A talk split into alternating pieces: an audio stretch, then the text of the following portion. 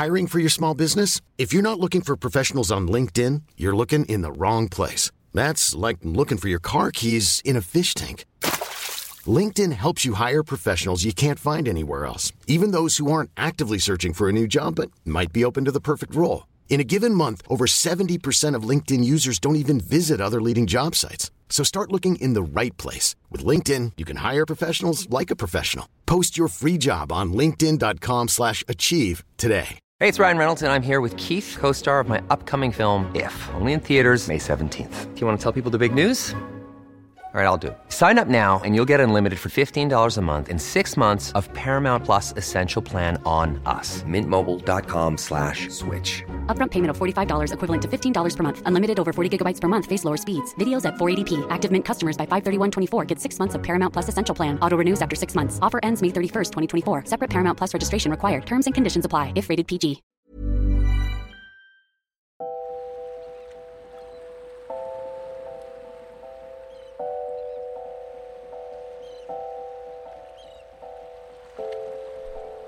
Women of the Seas. Récit d'aventure en mer, portrait de femmes au destin incroyable.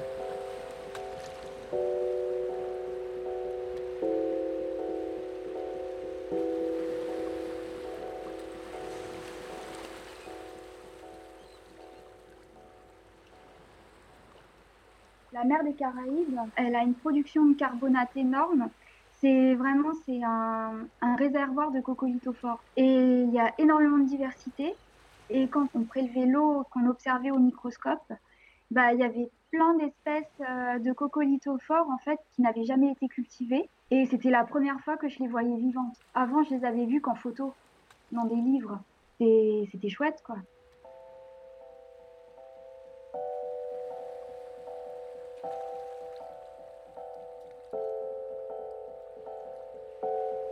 Romac, 38 ans, ingénieure océanographe, embarquée sur le navire de recherche La Talente pour la station biologique de Roscoff.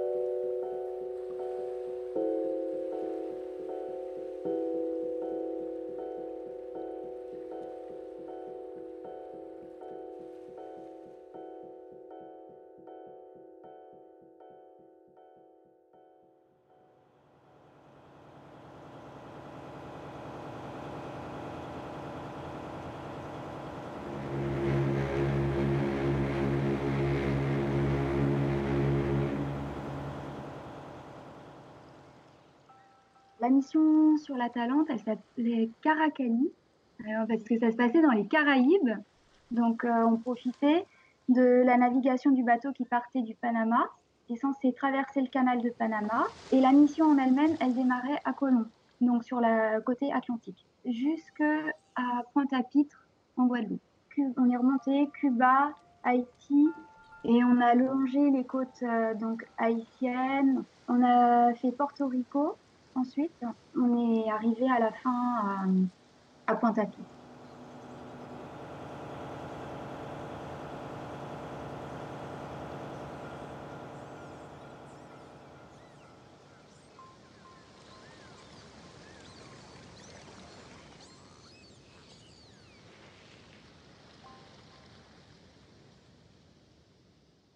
Après mes études, j'avais envie de travailler sur l'ADN, euh, faire de la génétique.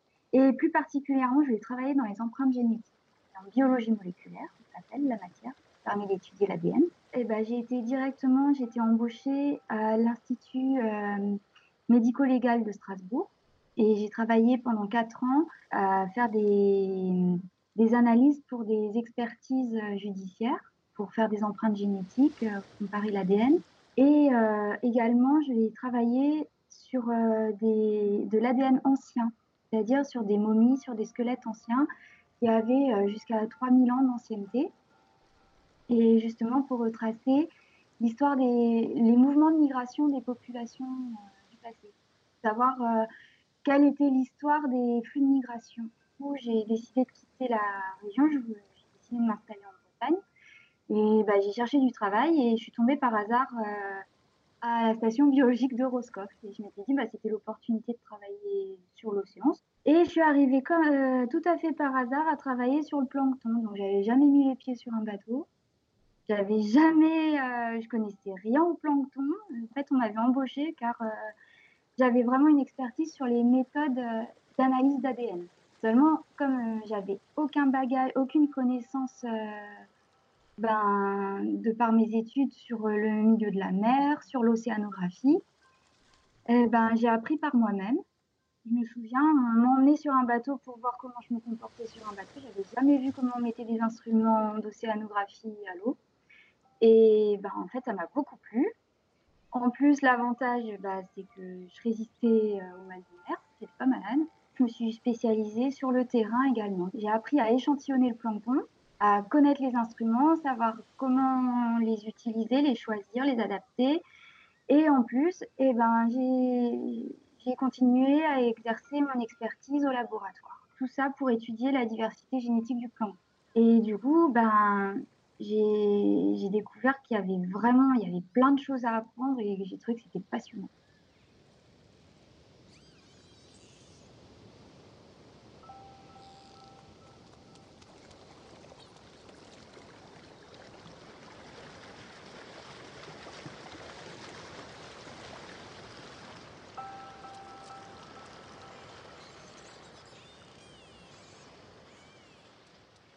Et le plancton, ça définit tous les organismes qui ne peuvent aller contre le courant. Donc, ils se laissent dériver. Mais ça englobe à la fois les virus, les bactéries et aussi certains animaux. Par exemple, les méduses ou les larves de poissons. On a deux types de plancton. Le plancton animal, qu'on définit comme le zooplancton, ou le plancton végétal, qui est appelé le phytoplancton il a deux rôles clés. C'est la base de la chaîne alimentaire dans l'océan. S'il n'y a plus de plancton, il n'y a plus de poissons, il n'y a plus de prédateurs dans l'océan. Parce qu'il faut savoir que grâce au plancton, on produit plus de la moitié de l'oxygène que l'on respire sur Terre. Donc il y a une moitié qui est produite par les forêts et l'autre moitié par l'océan, euh, par le phytoplancton. Il faut imaginer que l'un de nos poumons respire grâce au plancton, grâce à l'oxygène qu'il a produit, et l'autre poumon peut respirer grâce à l'oxygène produit par les forêts. C'est le phytoplancton qui absorbe plus de CO2 que toute autre plante.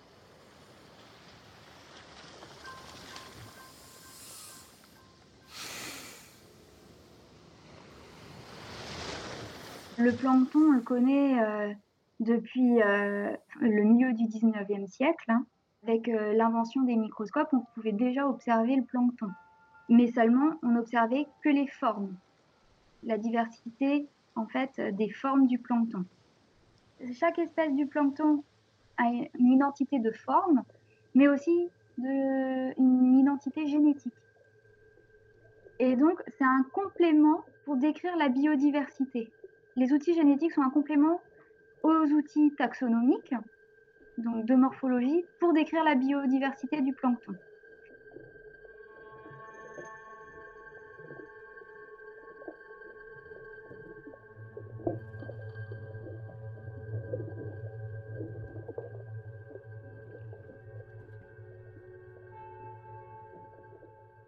28 avril 1947, le Norvégien Thor Heyerdahl et son équipage quittent les rives du Pérou sur un radeau pour réaliser la traversée de l'océan Pacifique. Ce radeau, le Kontiki, construit sans clous ni rivets, mais avec de simples cordes, comme les embarcations Inca, dérive avec l'aide d'une voile rudimentaire pendant 101 jours jusqu'à la Polynésie. Le but de cette expédition scientifique est de prouver que les îles du Pacifique ont été colonisées par des populations originaires d'Amérique. Au cours de la traversée, ses occupants survivent principalement grâce à la pêche et à la récupération d'eau de pluie. Dans son journal de bord, le chef d'expédition Thor Yardal relate l'intérêt de l'équipage pour le plancton.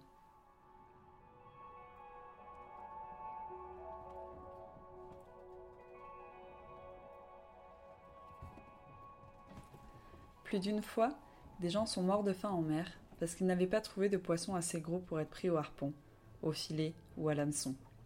En pareil cas, ils ignoraient qu'ils naviguaient dans une soupe aux poissons crus fortement dilués.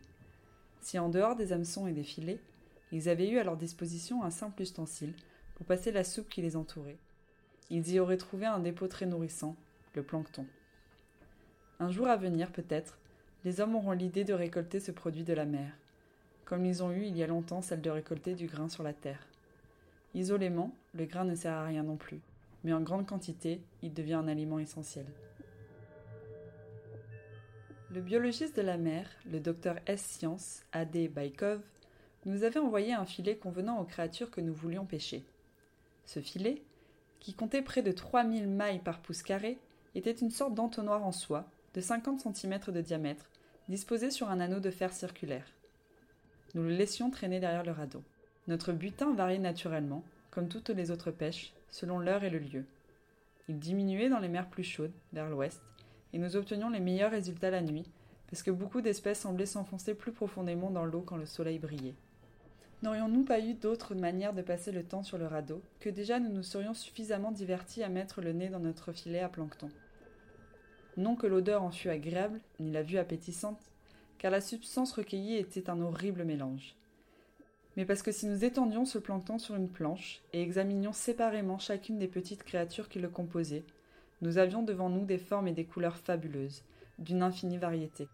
La plupart étaient de minuscules crustacés en forme de crevettes, copépodes, ou des œufs de poissons détachés.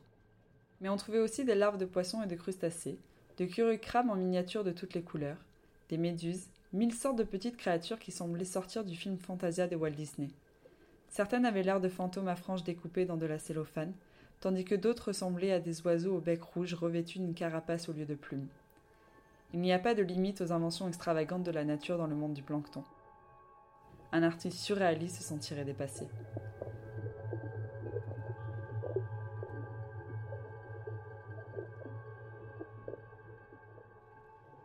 La recherche océanographique, elle permet d'étudier les écosystèmes marins afin de mieux appréhender les effets du réchauffement climatique. Il existe quatre types de recherche océanographique. D'une part, l'océanographie physique, qui permet d'étudier par exemple les courants marins ou les marées. La deuxième, c'est l'océanographie chimique, qui permet d'étudier la composition chimique des océans. Il y a également la géologie marine, qui étudie par exemple la tectonique des plaques. Et pour finir, le domaine dans lequel je suis spécialisée, c'est l'écologie marine ou l'océanographie biologique. Et elle, elle étudie la faune et la flore des océans, ainsi que l'interaction des organismes dans l'océan.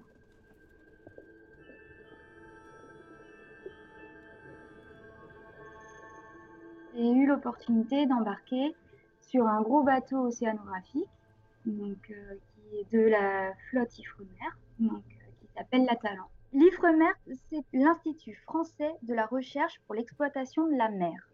Et en fait, cet embarquement, il était dans le cadre d'un projet qui s'intéressait à l'étude de la calcification de l'océan.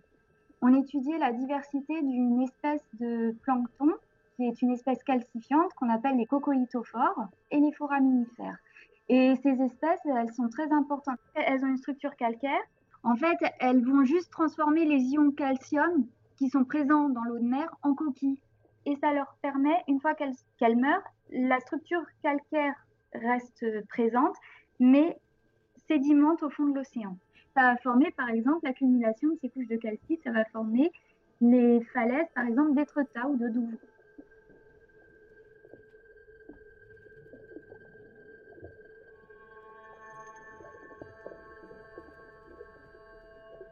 Le bateau était en mouillage dans la baie de Panama, là, à Balboa. Et donc, on a pris euh, le bateau, le dinghy, là, qui nous a emmenés au bateau euh, en plein mouillage dans la baie. Et en gros, ben, on a embarqué à l'échelle de corde. Et on était une équipe d'une dizaine de personnes à pouvoir embarquer. Il y avait des personnes qui étaient des spécialistes géologues, paléontologues, des océanographes, donc spécialistes du pH, et nous, on était deux biologistes. Alors, euh, mon collègue qui était spécialisé dans les cultures de coccolithophores et moi pour la génétique. La Talente, c'est un gros bateau. Il fait quand même 85 mètres de long. Et donc, le passage Panama, on l'a fait de nuit. Et euh, on est tracté, en fait, euh, par les locomotives pour passer chaque écluse. Au début, on voit, c'est encore assez urbanisée, la première écluse. Et au bout d'un moment, ben, tu t'enfonces dans la jungle et on arrive à un endroit, ça fait comme un grand lac. Et c'était impressionnant parce que tu entendais les bruits dans la jungle la nuit, quoi.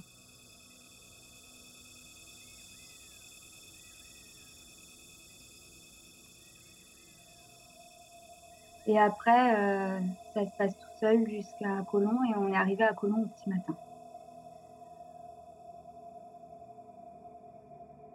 Cette mission sur la Talente, le début de la journée de travail dépendait de l'heure à laquelle on arrivait sur la station. Une station, c'est le point GPS sur lequel on veut échantillonner. Donc le bateau s'arrête un certain, euh, un certain temps et la station démarre quand on arrive au point GPS, le bateau s'arrête et là on déploie les instruments pour prélever donc la colonne d'eau et pour prélever là on prélevait également des sédiments. Alors pour prélever la colonne d'eau, on déploie un instrument, ça s'appelle une rosette. C'est une armature euh, circulaire métallique sur laquelle on a posé plein de bouteilles, donc une dizaine de bouteilles qui font à peu près une dizaine de litres. Et sur cette armature métallique également, on a posé des capteurs qui vont mesurer la salinité de l'eau, mais aussi euh, la chlorophylle, c'est-à-dire la fluorescence de, de l'eau pour mesurer en fait la photosynthèse. L'utilité d'avoir une rosette, elle est pilotée à distance depuis le bateau. Il y a un câble qui est relié sur la rosette jusqu'au bateau. Et donc, Là, euh, sur à bord, il y a un ingénieur qui pilote la rosette et qui donne les, euh, les instructions.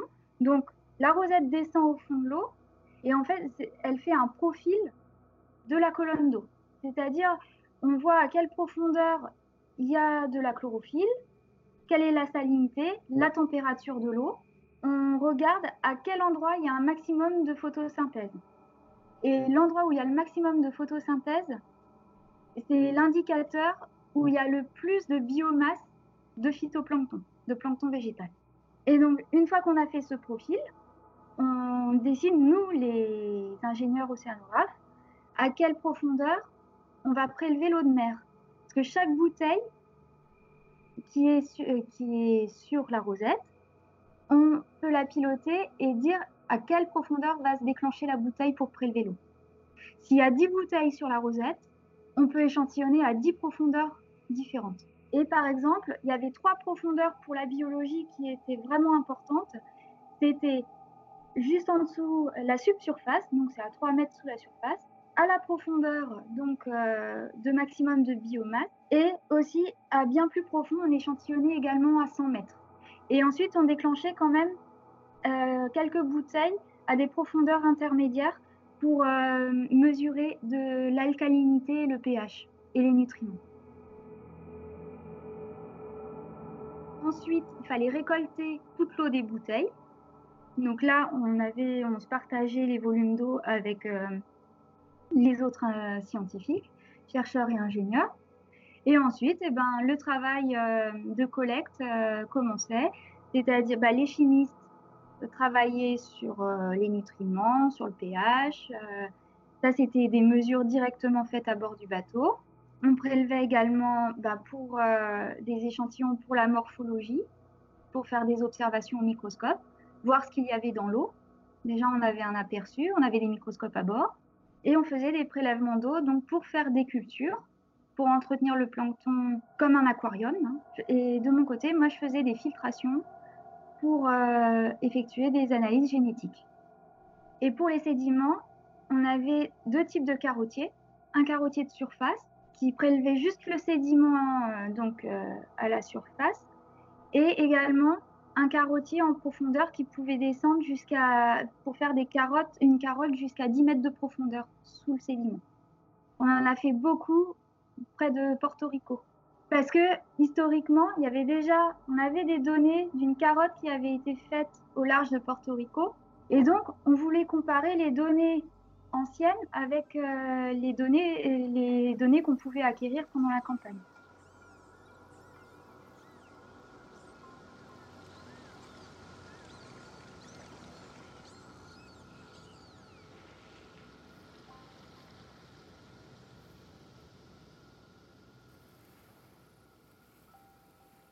Le plancton, s'échelonne sur des gammes de taille allant du nanomètre jusqu'au centimètre.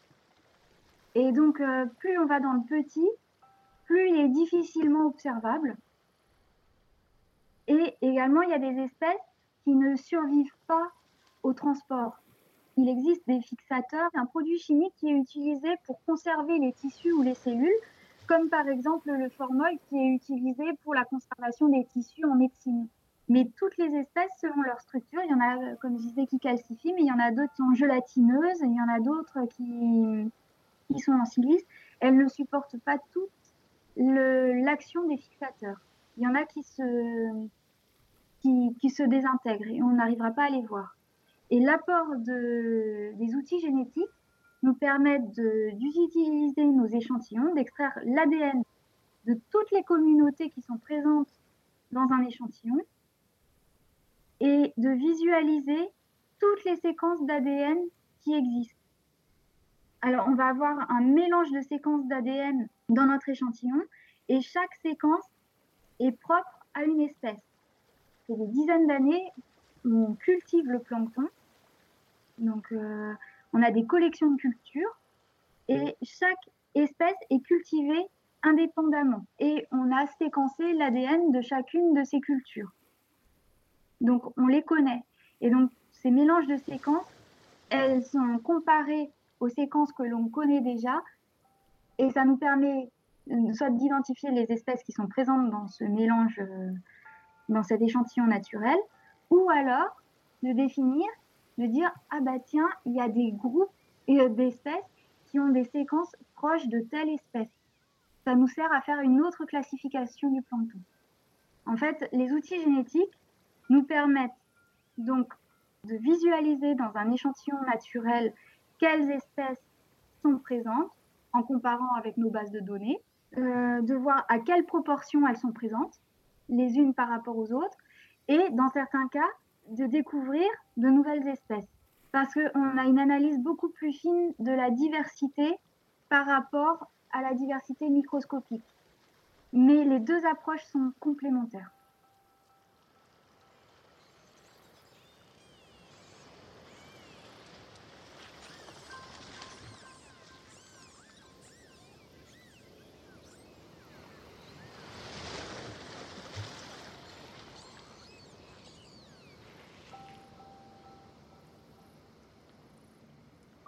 Bateau en mer, l'avantage, c'est que tu peux traiter directement les échantillons que tu prélèves. C'est-à-dire même les échantillons prélevés, filtrés pour la génétique, habituellement, on les prélève facilement en mer, mais on les congèle jusqu'à l'arrivée au laboratoire, où ils seront traités au laboratoire. Seulement, sur un bateau comme la Talente, on peut directement faire les extractions d'ADN. Parce qu'il y a le laboratoire à disposition et les structures. Quand tu vas prélever du vivant sur un navire océanographique, l'échantillon ne va pas rester vivant jusqu'à l'arrivée au laboratoire. Et c'est ta seule chance d'observer les cellules en vie, à leur état de vivant. Quoi. Aussi, cette campagne, ça nous a permis de faire des expériences en mer. On leur a injecté des pH, on a acidifié euh, du milieu avec différents pH pour voir comment les espèces elle se comportait Quelle était l'influence du pH sur euh, les espèces? À la fois sur leur morphologie ou sur leur cycle de vie ou sur leur viabilité. Mais pour moi, le plus marquant, c'était de voir des espèces de coccolithophores qui n'avaient jusqu'à présent jamais été cultivées. Et le but euh, de cette campagne, c'était notamment de les prélever, de les isoler pour pouvoir les cultiver ensuite au laboratoire. Et la plus grosse déception, finalement, quand on est arrivé au laboratoire, eh ben, ces espèces-là, elles n'ont pas survécu au transport. Il y, a un truc qui, qui fait que c'est pour ça qu'on n'arrive pas à les cultiver aussi.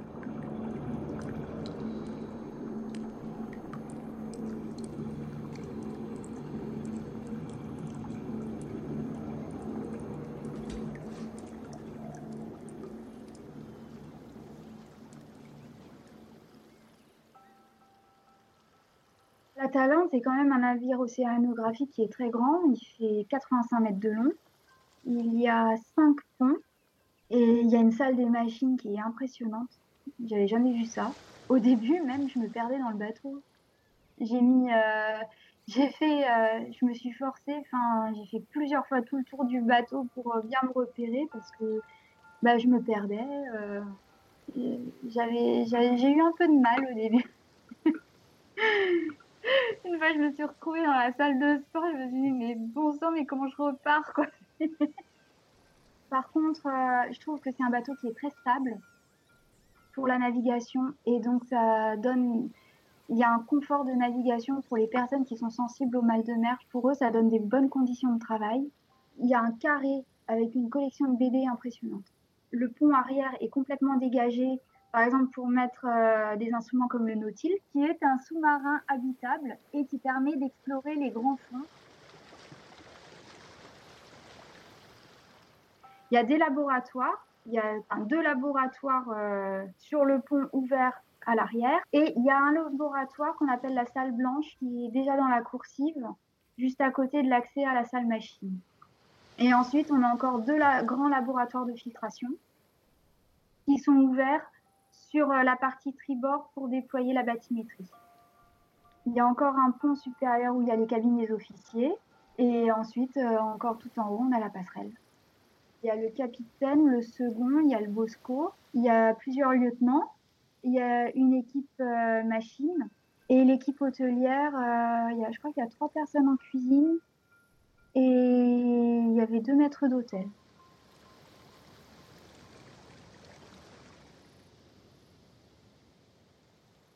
Euh, c'est le navire 5 euh, étoiles pour faire de la mission océanographique parce qu'on avait un espace complètement dédié, toute la structure, le pont arrière est énorme pour déployer les instruments.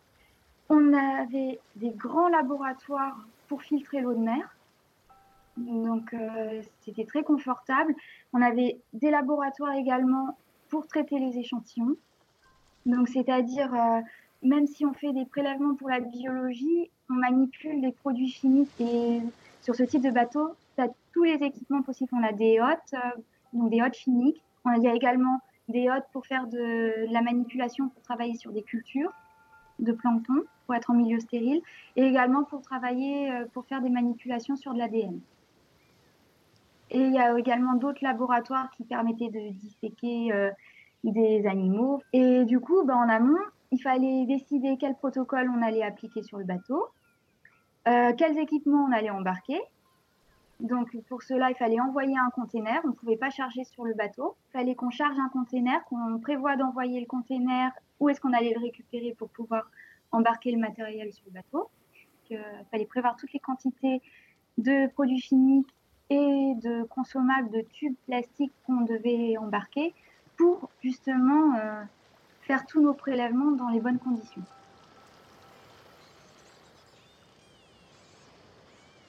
Là, en fait, euh, le bateau, il avait un planning euh, défini. Il fallait qu'il arrive à telle période à point titre. Et du coup, bah, nous, on embarquait pendant cette période-là. Comme on n'était pas nombreux, et bah, du coup, moi, j'avais une cabine pour moi toute seule. Alors déjà, c'est luxe sur un bateau comme ça parce que tu as une cabine pour deux, c'est deux personnes par cabine. Et en plus, tu as euh, euh, un cabinet de toilette, euh, douche et toilette par cabine. Et j'avais jamais vu ça. Et en plus d'avoir ma cabine pour moi toute seule, alors là, c'est comme à l'hôtel. C'est optimum. Tous ces avantages, on ne les trouve pas sur tous les navires océanographiques un embarquement sur un navire bulgare. Euh, c'était euh, personnes, ils étaient euh, quatre par cabine et en science et c'était une douche à chaque pont. La qualité de l'eau, il fallait pas être trop difficile.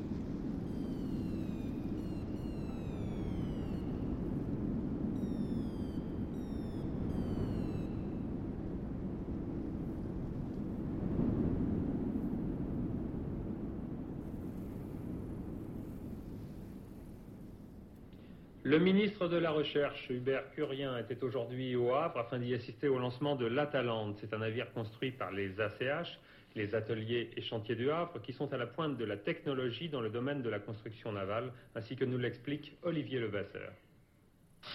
Une dernière sécurité qui saute et le bateau s'élance lentement.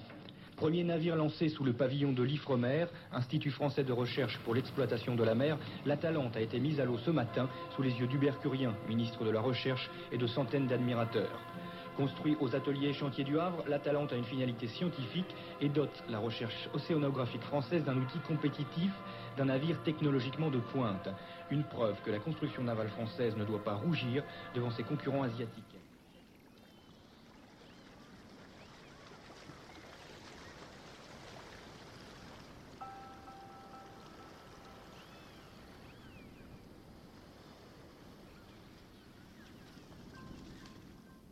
Émouvant pour moi. Ensuite au, laboratoire, c'est quand j'ai traité les échantillons en microscopie électronique, quand je les ai observés, et de revoir les échantillons et justement euh, bah, de prendre en photo, euh, de voir les échantillons, les espèces de plancton du coup que j'avais vues vivantes sur le bateau et de les réimager, mais en plus à un grossissement beaucoup plus fort, de voir plein de détails euh, de ces espèces c'était un peu nostalgique de la conférence.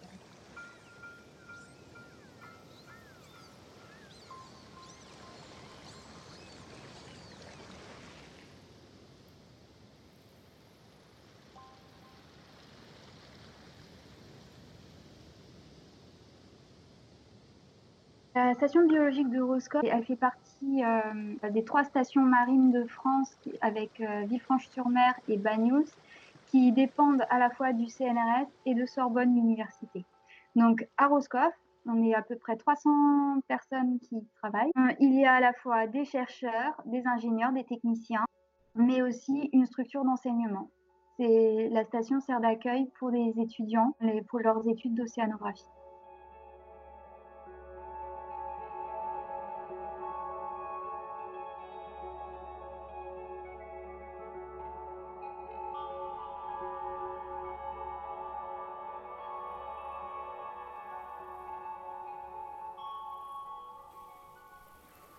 Sous l'équateur, dans les parages où le courant de Humboldt tourne vers l'ouest, nous pouvions retirer du filet, à quelques heures d'intervalle seulement, plusieurs livres de bouillie. Entassé, le plancton avait l'air d'un gâteau fait de couches colorées, brunes, rouges, grises et vertes, selon les différents champs que nous avions traversés. Par les nuits phosphorescentes, on aurait dit que nous tirions de l'eau un sac de bijoux étincelants. Mais dès que nous nous en étions emparés, le trésor des pirates se métamorphosait en millions de petites crevettes scintillantes, et de larves phosphorescentes, qui brillaient dans l'obscurité comme des charbons ardents. Quand nous les versions dans un panier, la masse molle coulait comme une bouillie magique de verre luisant. Le butin de notre nuit paraissait aussi répugnant de près qu'il avait été beau de loin. Pourtant, toute mauvaise qu'en était l'odeur, on s'apercevait que le goût en était délicieux dès qu'on avait le courage de mettre dans sa bouche une cuillerée de ce mélange lumineux. S'il consistait en crevettes naines, on croyait manger du pâté de crevettes, de homard ou de crabe. S'il contenait surtout des œufs, il avait le goût de caviar ou parfois de l'huître. Le plancton végétal était soit si menu qu'il passait avec l'eau à travers les mailles du filet, soit si épais que nous pouvions le saisir à la main. Des coélés enterrés, du genre méduse, semblables à des boules de verre, et des méduses d'un petit pouce donnaient l'impression d'être des morceaux de peau flottant dans cette bouillie. C'était amer, il fallait les jeter. À part cela, tout pouvait se manger, cru ou cuit à l'eau fraîche, comme une soupe. Les goûts diffèrent, des hommes à bord trouvaient le plancton délicieux, deux autres le trouvaient simplement bon, mais sa seule vue suffisait de rebuter les deux derniers. Au point de vue nutritif, il vaut les grands crustacés, et bien épicés, convenablement préparés. Ce peut être un mets de premier ordre pour ceux qui aiment la nourriture marine. Que ces organismes contiennent assez de calories a été prouvé par le rorqual bleu, le plus grand animal du monde, qui ne vit que de plancton. Notre méthode de pêche, avec le petit filet qui mordillait souvent les poissons affamés, nous semblait pitoyablement primitive, pour peu qu'il nous arrivât d'apercevoir une baleine qui, en lançant ses jets d'eau, filtrait le plancton à travers sa barbe de celluloïde. Un jour nous perdîmes le filet dans la mer. Pourquoi ne feriez-vous pas comme elle, vous autres mangeurs de plancton? nous dirent d'un ton méprisant Thorstein et Bent, nous montrant un cétacé en train de souffler. Vous n'avez qu'à remplir vos bouches et chasser l'eau par vos moustaches.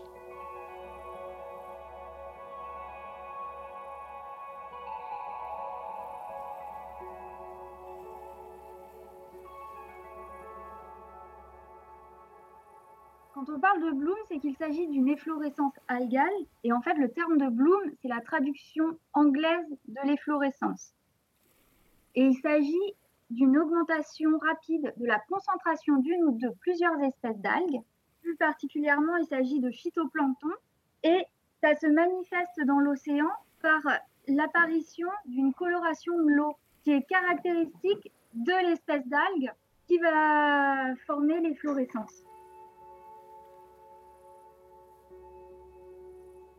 Lorsqu'on assiste à un bloom de fort, ça se manifeste par une coloration laiteuse, voire blanchâtre de l'eau de mer, et on peut les visualiser grâce aux images satellites.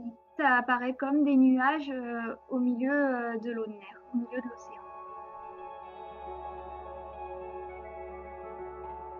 Ceux qu'on étudie, nous, euh, donc, à Roscoff, ce sont souvent des blooms assez côtiers, donc qui ont lieu en Manche, qui s'étalent de la mer Celtique jusqu'en mer d'Iroise et qui se poursuivent jusque dans le golfe de Gascogne.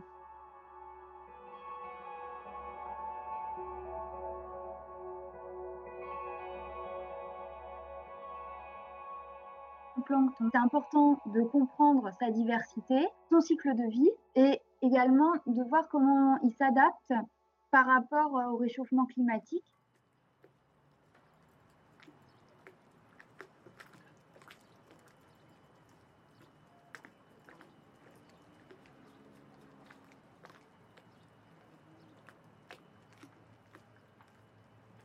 j'ai eu la chance euh, de, voir autant des milieux polaires.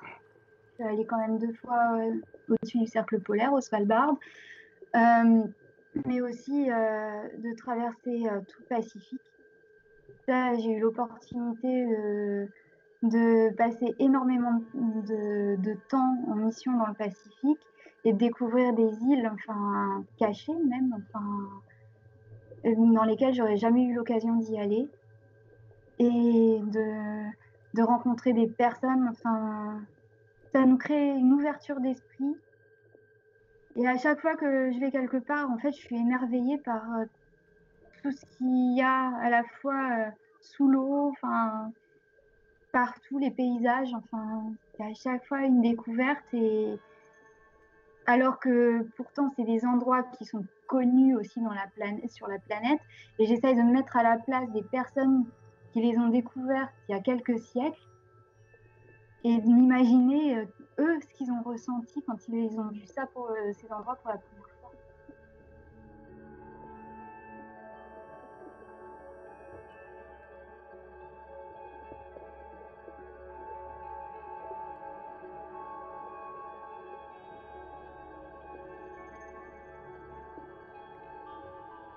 C'était la première fois que j'étais séparée aussi longtemps de mes enfants de mes filles. Et quand on est arrivé à Pointe-à-Pitre, bah, j'ai appelé mes enfants et d'entendre la voix euh, de ma fille aînée, euh, là, j'étais très émue. Et ça m'a pas empêché après de repartir en mer. j'étais très contente de retrouver mes filles. Je dirais que c'est pas tous les jours facile d'être une maman et à la fois être un ingénieur embarqué à bord des bateaux. Il n'y a pas des choix à faire. Euh, quand on veut, on peut. Voilà. Et il y a un plus, c'est d'être bien entouré aussi, d'être soutenu.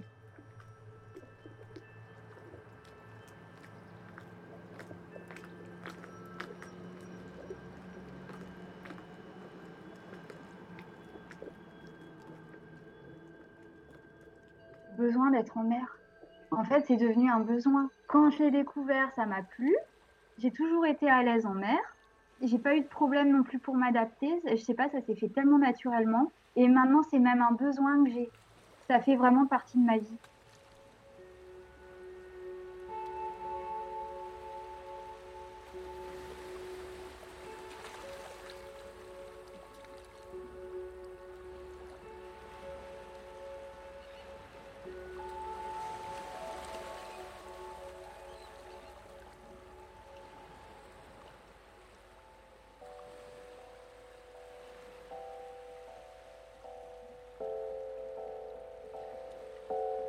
Passé des mois et des mois en mer.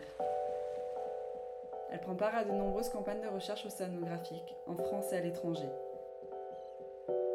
Elle participe aussi à l'incroyable découverte de nouvelles espèces marines et de nouveaux gènes issus du monde marin, encore inconnus.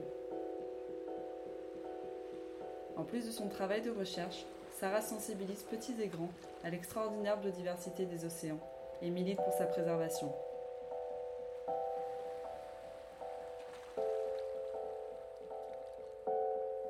Retrouvez le portrait et les publications de Sarah sur le site du podcast womenoftheseas.org.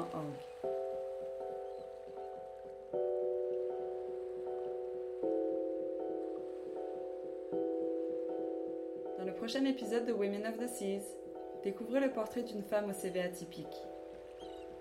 Officière de marine marchande, mécanicienne embarquée en terre Adélie sur la base scientifique de Dumont-Durville.